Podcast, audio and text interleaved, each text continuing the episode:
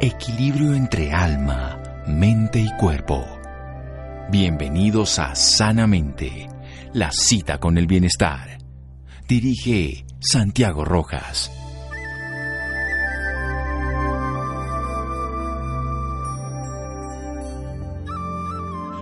Sanarás si tus sentimientos de satisfacción por estar conectado con los otros y con la vida están presentes. Bernie Siegel.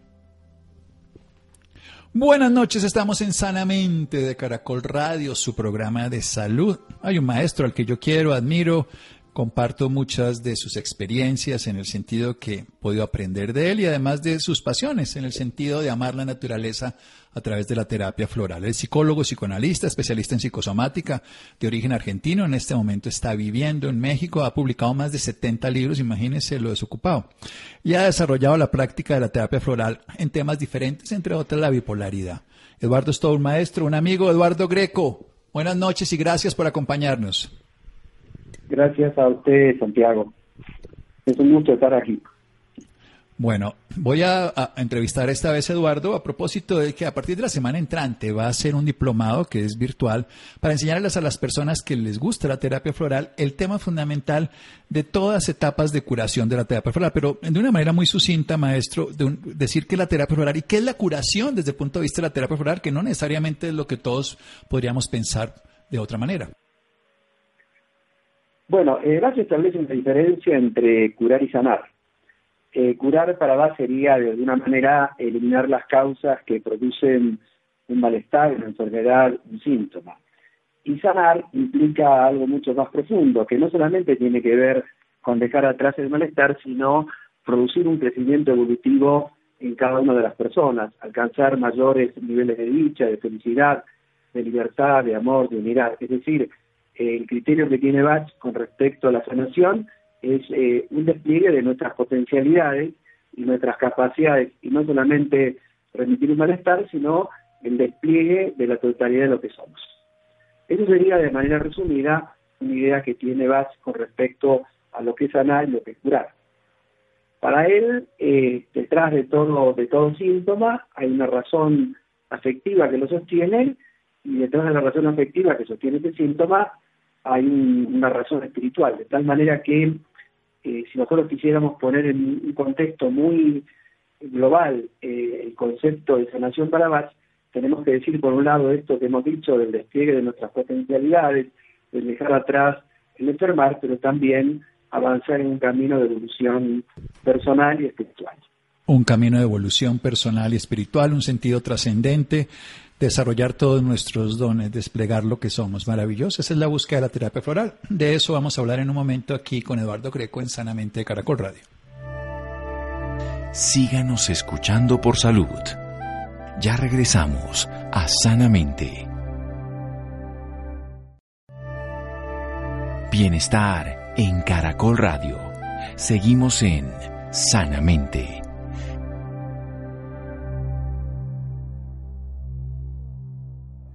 Seguimos en Sanamente de Caracol Radio, precisamente hablando de la sanación, una forma de un crecimiento personal de desarrollar los dones. En la curación pues se elimina la causa y en la sanación una visión que nos da de Edward Bach, el padre de la terapia floral, desde el Reino Unido de Gran Bretaña en el siglo pasado, un desarrollo que Eduardo a través de 70 publicaciones diferentes ha acompañado a miles de personas en todo el planeta.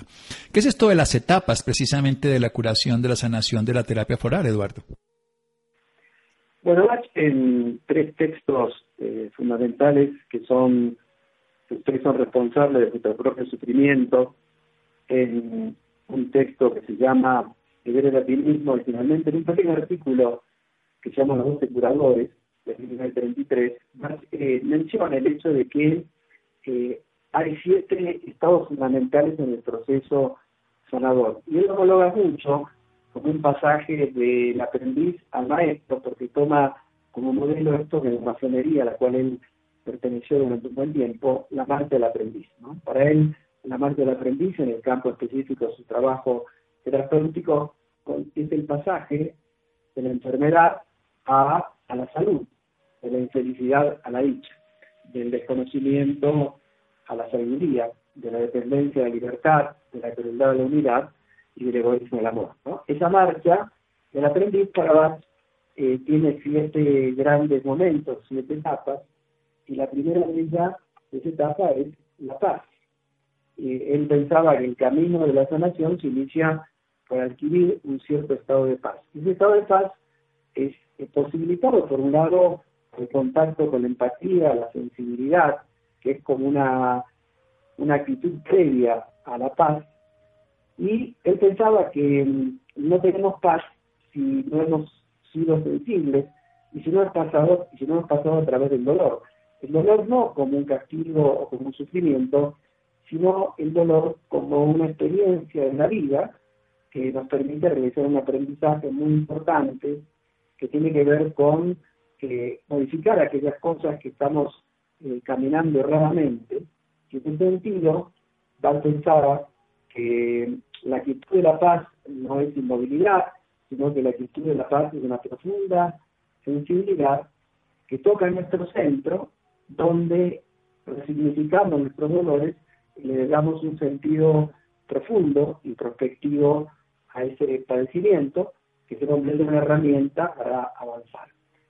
Este primer eh, paso, o este primer eh, estado, que es la paz, es parte de un proceso que no solamente lo aplicamos en el campo de la sanación terapéutica, sino también que se puede aplicar en las relaciones humanas, en cualquier aspecto de la vida. Este mismo proceso, que dice que el camino de la sanación se inicia con la paz, lo podemos aplicar también a otras áreas de la vida. Una vez que uno ha conseguido la paz, el segundo escalón es la esperanza.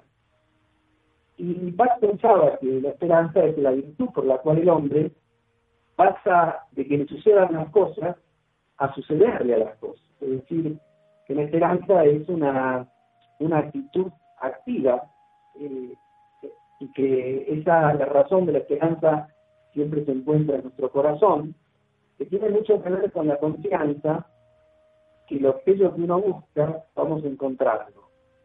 Y eso hace que el dolor, la enfermedad, el padecimiento, este proceso de nación, se haga eh, soportable, se haga tolerable, porque tenemos la convicción interior, el ferviente deseo, la actitud dispuesta de que vamos a lograr alcanzar eh, la meta de nuestra sanación.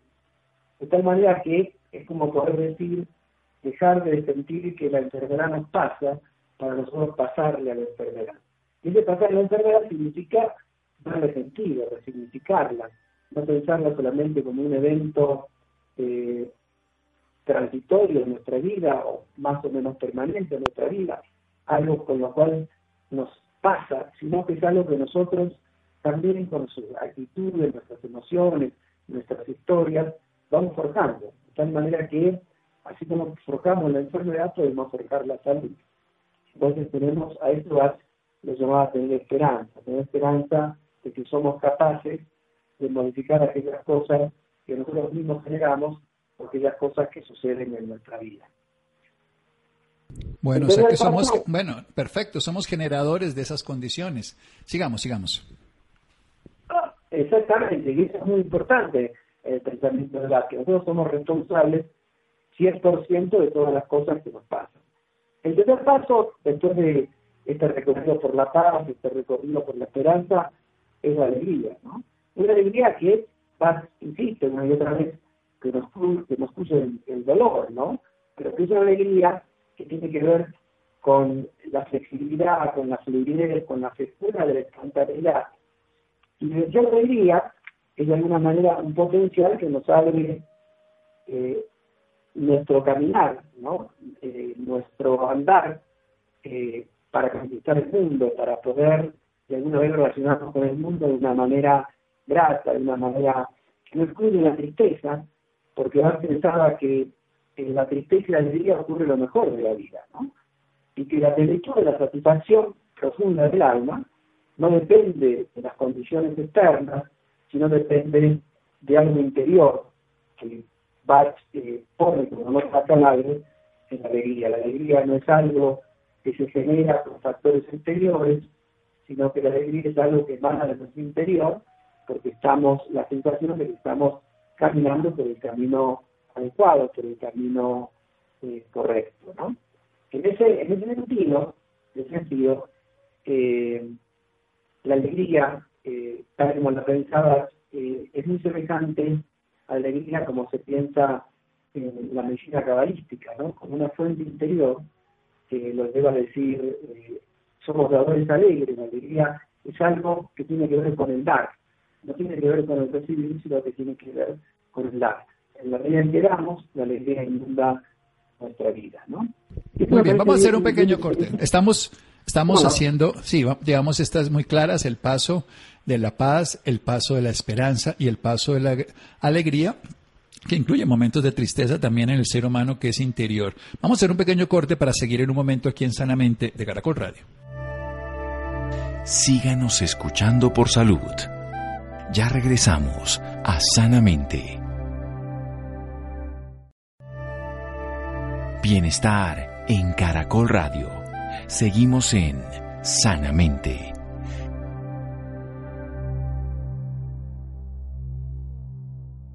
Seguimos en Sanamente de Caracol Radio. Estamos hablando con Eduardo Greco, estamos hablando de esos pasos para la curación del maestro Edward Bach.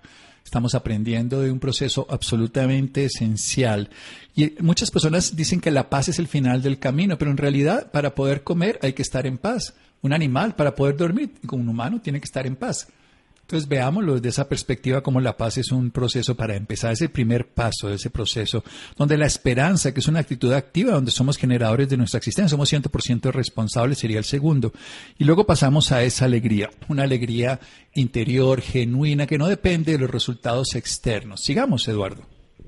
Sí, inclusive Bach en ese sentido, hablando de alegría, dice que la alegría es la plenitud de la satisfacción profunda del alma y sobre todo entender que no depende de condiciones externas. Y una vez que uno ha logrado este, este paso, eh, sentirse alegre y sentir que la alegría brota de nuestro interior, que no depende de ninguna condición exterior, el paso siguiente para Bach es la fe. Que la fe él la entiende como la certeza de lo que se espera, la convicción de que algo que aún no se ve, pero que sin embargo va a suceder. Y Bach la relaciona mucho la fe con la confianza, eh, es decir, es algo vivo, algo activo, algo que también proviene de su interior, pero que para Bach tiene mucho que ver la fe con la superación del miedo, porque él piensa que el miedo es el factor limitante en nuestra vida y por lo tanto eh, el miedo es lo que nos impide tener fe. La fe sería el arma para vencer todos nuestros miedos. Y una vez que uno ha alcanzado este, este punto de fe, el paso siguiente es la certidumbre, eh, esa sensación de seguridad, de aceptar que vamos hacia alguna hacia algún lugar, aunque no sepamos muy bien ni claramente cuál es ese punto de llegada, eh, vamos hacia un lugar que es mejor para nuestra vida.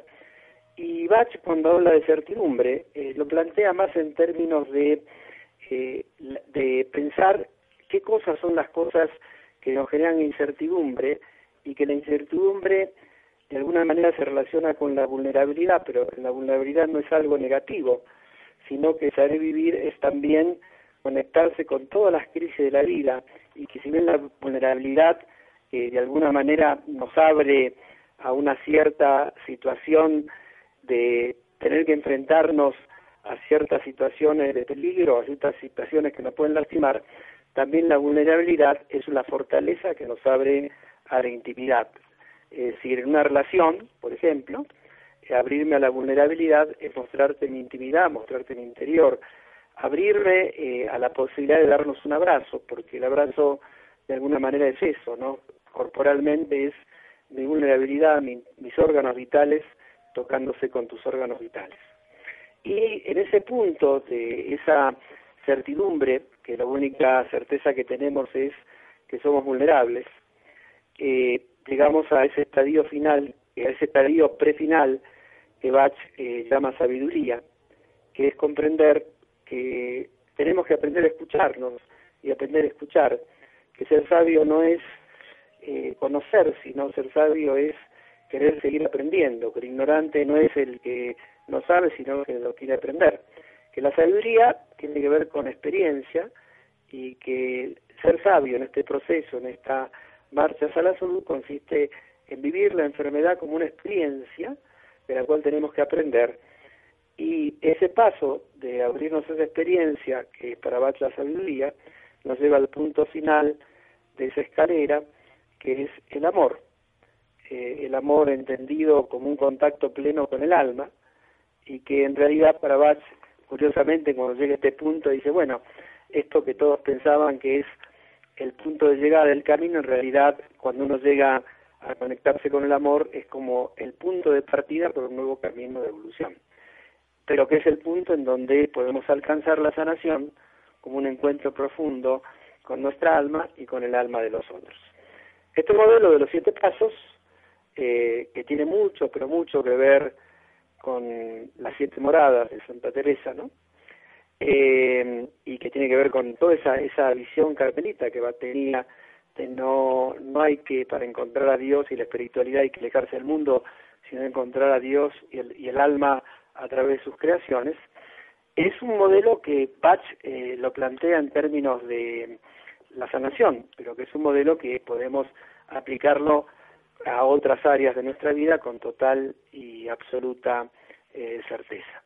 De esto, de alguna manera, es lo que Bach nos plantea y que está tomado mucho, como decía al principio, de la maestra del aprendiz, entender que ser sano es alcanzar, es una maestría, la maestría de la salud, y que eso, como aprendiz, se parte del hecho de estar enfermo, ¿no? Para poder sanar hay que padecer. Es como la ley de la vida. Sí, una maestra llamada enfermedad en este caso, que nos permite desde la enfermedad educarnos. Y educarnos como una puerta de conciencia muy poderosa. Yo creo que además todos cambiamos los hábitos si somos conscientes, obviamente, de la responsabilidad, como bien diría Bach, en nuestra enfermedad. ¿Cómo actúan las esencias de flores para de ese paso de la paz a la esperanza, de la esperanza a la alegría, de la alegría a la fe con confianza, que supera el miedo a la certidumbre? Que nos reconoce vulnerables pero capaces de la sabiduría, que aprende a escuchar y sabe que simplemente está todo el día seguir aprendiendo, sacando experiencia y por último ese amor como ese contacto pleno con el alma. En cada uno de esos pasos que estamos describiendo, eh, siempre hay dificultades, siempre hay obstáculos. Nos cuesta encontrar la serenidad eh, o la sensibilidad que nos abre a la paz, nos, nos cuesta abrirnos a la esperanza, la alegría, la fe, a la certidumbre, a la vulnerabilidad. Es decir, hay dificultades que se van presentando en ese camino y justamente las esencias florales nos ayudan a superar esas dificultades, a poder comprender cuáles son los recursos que hay dentro de nosotros para enfrentar esas, esos obstáculos y verlos como un espejo que nos muestran parte de nosotros sobre las cuales tenemos que aprender. De modo tal que, eh, si bien hay esencias que nos proporcionan eh, ese escalón, por ejemplo, hay una esencia que es el agrimony, la agrimonia, que es una esencia que Bach considera mucho para darnos paz. También, eh, todo en su conjunto, las esencias florales, las de Bach y el resto de ciencias florales, eh, nos brindan herramientas para poder ir eh, dejando atrás o disolviendo esos obstáculos que se van presentando en este camino para ir subiendo escalón a escalón. Es decir, es un recurso que acompaña el proceso con una mirada práctica, efectiva, para ayudarnos a superar las dificultades que el mismo proceso va planteando. Bueno, entonces la Grimony que nos sirve. Hablemos, digamos, de ese otro paso, de la paz, paz interior, presente de la tortura interna que nos quita la Grimony. Hablemos de esa esperanza en el sentido de que nos permite desde la actitud activa, no desde una acción pasiva o de una experiencia, digamos, donde no somos responsables, sino de lo que lo asumimos. ¿Cómo actuamos ahí con la terapia floral? Bueno, hay una flor que se llama Gors, que justamente tiene que ver con esto ayudarnos a no quedarnos pasivamente sometidos a las inclemencias de la vida, sino ser nosotros parte activa en el modelaje de la vida, ¿no? Hay muchas personas que dicen, bueno, es mi karma, o son mis traumas, o son eh, en la modernidad las constelaciones familiares, es decir, eh, o es el destino, ¿no? Mucha gente que lo que hace es eludir su propia responsabilidad y atribuir las fuerzas exteriores que eh, a las cuales se hacen culpables de lo que le pasa. Bueno, eh, esa flor me hace renovar la esperanza en de que yo soy capaz de sucederle a las cosas, moldear las cosas y poder de alguna manera encaminarme adecuadamente a realizar aquello que tengo que realizar en la vida. Esa esencia es absolutamente importante en este paso. Bien, seguimos avanzando. Entonces dejamos la agrimonia, dejamos la ulaga, empezamos a ese proceso de la esperanza para llegar a la alegría. Sigamos ahí. Bueno, hay una esencia muy importante que es la violeta de agua, que es una flor que equilibra, más allá de otras cosas que hace, es una flor que equilibra mucho esta dinámica de la alegría y de la tristeza, entender que uno frente al dolor lo que tiene que hacer es poder amarlo, poder acariciarlo, poder sentirlo, poder abrazarlo, y en la medida en que uno vive eh, y, lo expresa lo que está viviendo, puede transformar el dolor en algo que funcione armónicamente en nuestra vida y no que no nos robe la alegría de la vida. Muchas veces la gente viene a consulte y uno le pregunta qué tal, cómo está y nos dice cómo quiere que esté. Tengo diabetes, por ejemplo, tengo hipertensión, ¿no? Y acusan al padecimiento de que les haya robado la alegría de vivir. la alegría, la alegría no depende de más que de nosotros, de tal manera que ningún padecimiento nos roba la posibilidad de ser dichoso.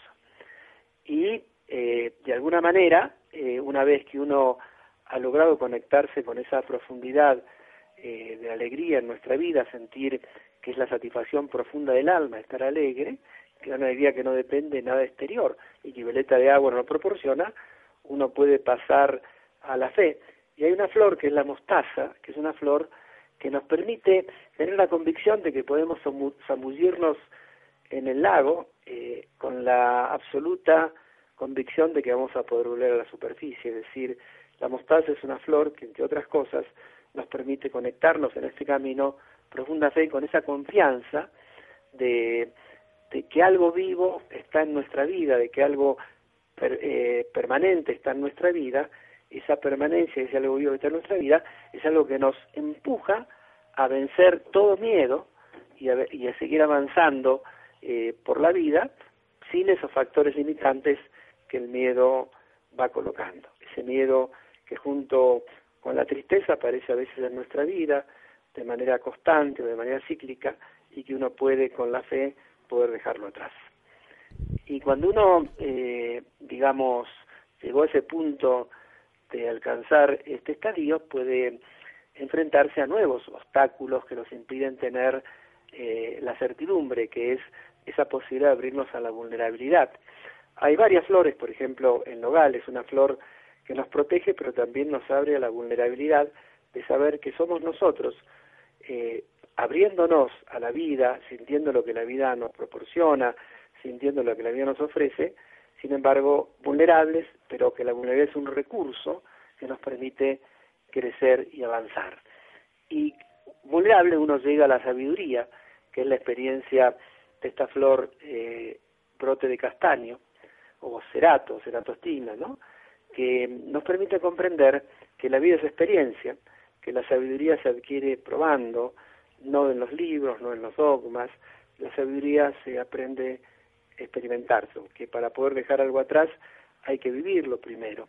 Y cuando uno aprende sabiduría de la experiencia de la vida, que todo lo que nos sucede tiene una razón de ser, de aprendizaje, uno está preparado para encarnar eh, lo que nos lleva al amor, eh, ese, ese contacto con el alma, y ahí tenemos a Holly, que entre otras flores es una flor que nos permite eh, dejar atrás todo aquello que nos separa de la experiencia amorosa. Así como esas flores que mencioné, hay otras flores, pero en su conjunto eh, todas las flores nos permiten vencer las adversidades que nos impiden a veces subir de un escalón a otro. Esas flores siempre que las toma el paciente, ¿qué hacen dentro de la persona cuando recibe la flor? ¿Cómo le ayudan a ese paso para lograr la curación, que pase por la paz, la esperanza, la alegría, la certidumbre, en fin, cada uno de estos procesos tan importantes? Hace cuatro cosas. La primera, lo primero que hace es eh, ver lo que no veían. En segundo lugar, sentir lo que no se sentía. Tercer lugar, poder hablar de lo que no se hablaba. Y en cuarto lugar, eh, hacer lo que no se hacía. Ese sería el proceso sanador que está implícito, implícito en toda la dinámica que Bato nos plantea uno tiene que ver aquellas cosas que antes no veía, y eso es lo que las flores nos amplían el horizonte de nuestra percepción, pero también nos amplían el horizonte de contacto con nuestros afectos. Hay muchas personas que eh, ciertos afectos no, no se conectan, con ciertos afectos no lo registran, o ciertos afectos los sofocan o los reprimen, eso nos empobrece, de tal manera que eh, lo que nos enferma no es sentir, lo que nos enferma es no sentir, esos afectos que no sentimos se transforman en síntomas, de tal manera que las flores nos permiten recuperar el contacto con nuestros afectos. En tercer lugar, nos permiten hablar de aquellas cosas que no hablábamos. Eh, tomando flores uno puede poner en palabras aquellas cosas que por no haberlas puesto en palabras las ponía en síntomas. Y finalmente, las flores nos llevan a hacer cosas, porque en última instancia el testimonio concreto de la sanación es esa posibilidad de cambio de conducta, de cambio de historia en nuestra vida, no solamente quedarnos en los propósitos explicitados en palabras, sino llevar eh, nuestra curación, nuestra sanación a actos concretos que demuestren ese proceso de transformación interior que hemos sufrido merced a las esencias florales. Maravilloso, todo un viaje por la terapia floral que nos permita ver las cosas que no veíamos, sentir lo que no sentíamos, hablar de aquello que dejamos como síntomas para que los liberemos a través de la palabra y por supuesto hacer una vida renovada. Muchas gracias mi doctor Eduardo Greco, él va a estar aquí haciendo, pues quiero decir en las redes, la persona que esté interesado puede asistir a un evento que empezará las siete etapas de la curación de la terapia floral desde el martes 13, próximo martes, 20, 27 de marzo y luego abril, eh, el siguiente mes de abril. Son el siguiente, son tres solamente, 13, 20 27. Estoy viendo acá. Es, ¿Sí? Sí, sí, 13, 20 y 27 de abril. De 5 a 8 de la noche. Perfecto. Hay un, hay un celular que es 310-221-3722, 310-221-3722. Muchas gracias, doctor Greco. Gracias a usted, un abrazo fuerte. Un abrazo, seguimos en Sanamente de Caracol Radio. Síganos escuchando por salud. Ya regresamos a Sanamente. Bienestar en Caracol Radio. Seguimos en sanamente.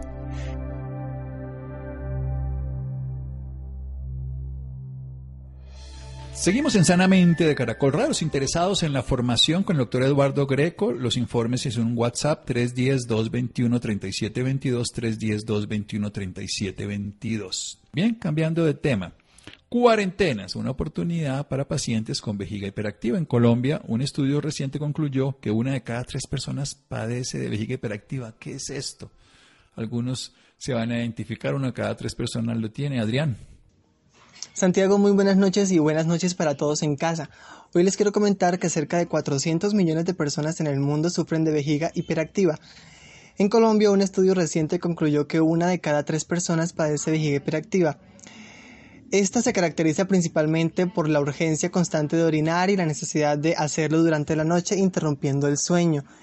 Esta patología tiene un impacto psicosocial significativo en la vida de las personas que la padecen. Para que conozcamos más sobre este tema nos acompaña en esta oportunidad la doctora Kenny Arciniegas, ella es gerente médico en Astelas Pharma Colombia, es especialista en farmacología clínica de la Universidad de La Sabana, la doctora Arciniegas completa 10 años en la industria farmacéutica desempeñándose como gerente en equipos médicos y coordinadora científica en diferentes compañías del sector. Doctora Kenny Arciniegas, muy buenas noches y bienvenida sanamente a Caracol Radio. Muy buenas noches a todos y muchas gracias por la invitación. Muy bien, doctora. Para comenzar, me gustaría que nos ampliara un poquito más la información sobre lo que es la vejiga hiperactiva. La vejiga hiperactiva es un diagnóstico en el que se presentan una serie de síntomas relacionados con la urgencia urinaria. La urgencia urinaria básicamente es la necesidad repentina y urgente de orinar que puede ser de difícil control para los pacientes. Entonces, a pesar de que no es una enfermedad potencialmente mortal o una condición de salud potencialmente, potencialmente mortal, es una eh, condición que sí afecta muchísimo la calidad de vida de los pacientes y como tú lo mencionabas ahorita, es muy frecuente. Eh, por ejemplo, eh, en Colombia se estima que una de cada tres personas lo padece y esto puede afectar ampliamente su calidad de vida debido a efectos psicosociales que se pueden generar por esta condición. Doctora Kenny, ¿cómo podemos saber si padecemos de vejiga hiperactiva? Bueno, de acuerdo a la Sociedad Internacional de Continencia, eh, La vejiga hiperactiva tiene principalmente cuatro síntomas. El primero es la urgencia urinaria, eh, que lo que hablábamos ahorita, que es la necesidad urgente y repentina de orinar. La frecuencia, que no es más que orinar más de ocho veces en el día. La incontinencia urinaria de urgencias, que es una fuga o pérdida involuntaria de orina, que se asocia luego de ese deseo repentino de orinar que pueden sufrir los pacientes, y la nocturia, que es uno de los síntomas que más afecta la calidad de vida, porque se trata de levantarse dos o más veces en la noche para ir a orinar, y eso puede acarrear en ciertos pacientes que al día siguiente no sean tan productivos laboralmente eh, y que afecte mucho su, su capacidad de concentración. ¿Existe alguna edad a partir de la cual se, se puede presentar esta patología? Sí, bueno, es mucho más frecuente en adultos mayores. Eh, se habla que en los pacientes de más de 40 años son los más, más proclives a, eh, sufrir de esta enfermedad. Claramente hay algunos factores de riesgo en otras edades que pueden también hacer que el paciente sea más propenso a sufrirlo, como eh, mujeres jóvenes que han tenido partos vaginales, adultos mayores que han tenido algún antecedente relacionado con enfermedades eh, de diabetes, enfermedades del metabolismo, obesidad, etcétera. Muy bien, doctora Kenny. ¿Cuáles son estos factores de riesgo que puede presentar esta patología? Entonces, como te comentaba, uno de los factores de riesgo principal es la edad.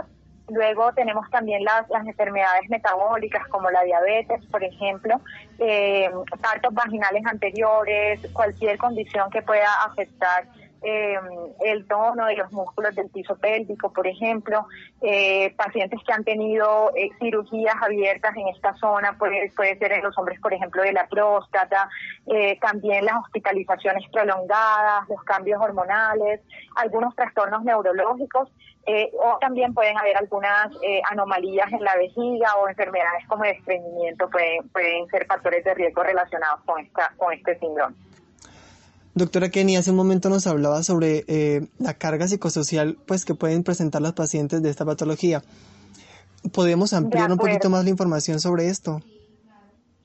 Claro que sí, hay una hay una aceptación muy amplia de efectos psicosociales que, puede generar esta patología. Principalmente los pacientes eh, pueden pueden tener eh, disfunciones sexuales, por ejemplo, alteraciones en su en su desempeño marital, disminución de la productividad laboral debido a bueno altos índices de ausentismo e importantes episodios de depresión y ansiedad eh, estos pacientes limitan mucho sus actividades sociales, ya empiezan a pensar en que si no tienen un baño cerca, para ellos no va a ser fácil estar tranquilos y entonces prefieren no salir de casa o cuando salen empiezan como a trazar mapas mentales de dónde pueden encontrar el baño más cercano eh, y claramente limitan, por ejemplo, viajes largos este, y otras actividades que pueden eh, ausentarlos de, tener un baño a, a la mano, ¿no?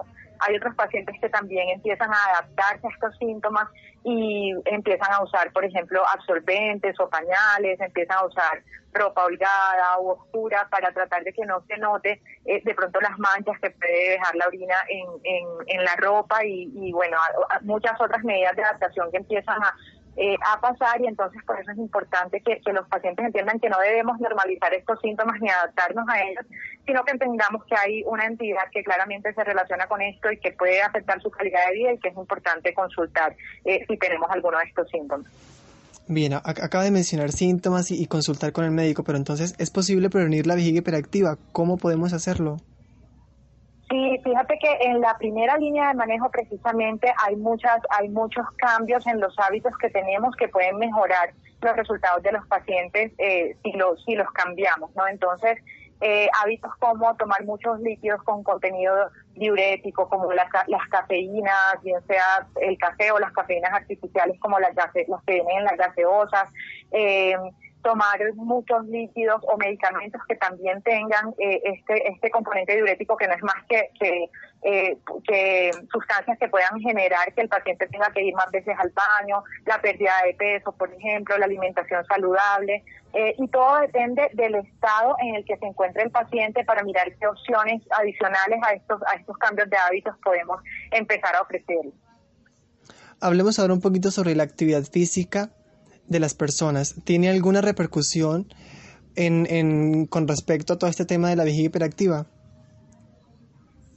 actividad física no, eh, realmente los, los, factores de riesgo, eh, bueno, no tiene una repercusión negativa, claramente los factores de riesgo eh, que se relacionan más que todo son eh, con cosas contrarias a la actividad física, como la obesidad, por ejemplo. Incluso dentro de las líneas de manejo, en la primera línea, hay un requerimiento de actividad física eh, en donde podamos mejorar el tono de eso o el estado de, de esos músculos que están en el piso pélvico y que sirven como eh, una zona de soporte para, para la vejiga. Entonces, al contrario, la, la actividad física realmente, además que nos puede ayudar con la pérdida de peso, nos va a ayudar también a mejorar el tono de los músculos y así también pues a, mejorar los síntomas relacionados como la depresión, por ejemplo, y algunos otros síntomas que pueden derivarse de esta enfermedad.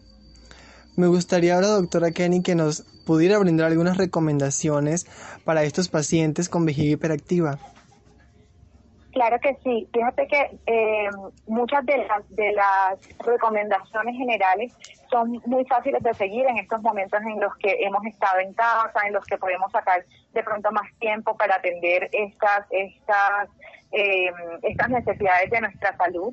Entonces, eh, lo, lo ideal sería inicialmente que estos pacientes empiecen a hacer lo que se llama un diario misional, en donde ellos pueden empezar a notar los síntomas que están padeciendo, cuántas veces al día lo tienen, si realmente son más de ocho veces al día, con qué más se relaciona, por ejemplo, si tienen estas pérdidas involuntarias de orina que, que, podemos llamarlas incontinencia, episodios de incontinencia, eh, cuánto líquido toma al día, eh, y todas como llevar un control para cuando eh, ellos puedan llegar a donde el médico a contarle un poco de estos padecimientos sea mucho más fácil que el médico entienda cuáles son los síntomas que más están afectando en este momento y cómo podemos empezar a ofrecerle eh, opciones de tratamiento que mejoren esa calidad de vida de este paciente. Entonces, otras otras recomendaciones son evitar eh, tomar, eh, por ejemplo, mucho café durante el día, mucha mucha muchos líquidos en el momento en el que ya van a acostarse, precisamente eh, los pacientes que tienen muchos muchos eh, componentes de este, de este síntoma que se llama nocturia, que tienen que ir dos o, más veces al baño, es una de las recomendaciones que se les da evitar eh, tomar líquidos dos horas antes eh, de ir a, dormir, aunque es importante cuidar la hidratación. por eso solamente la recomendación es evitar tomarlo dos horas antes de dormir.